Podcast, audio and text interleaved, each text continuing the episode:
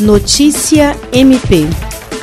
O Ministério Público do Estado do Acre, por intermédio do Grupo de Atuação Especial de Combate ao Crime Organizado, obteve a condenação perante a Quarta Vara Criminal da Comarca de Rio Branco da principal liderança e um dos conselheiros fundadores da organização criminosa Bonde dos 13 a um total de 13 anos de reclusão em regime inicial fechado.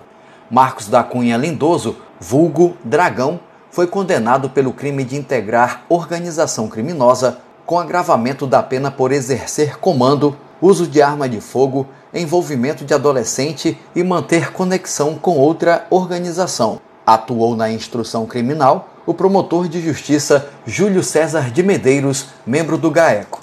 O sentenciado ficou foragido até dezembro de 2018 quando foi capturado pela Polícia Civil em São Paulo na Operação São Jorge, realizada em conjunto com a Polícia Civil do Acre, após sete meses de intensas investigações.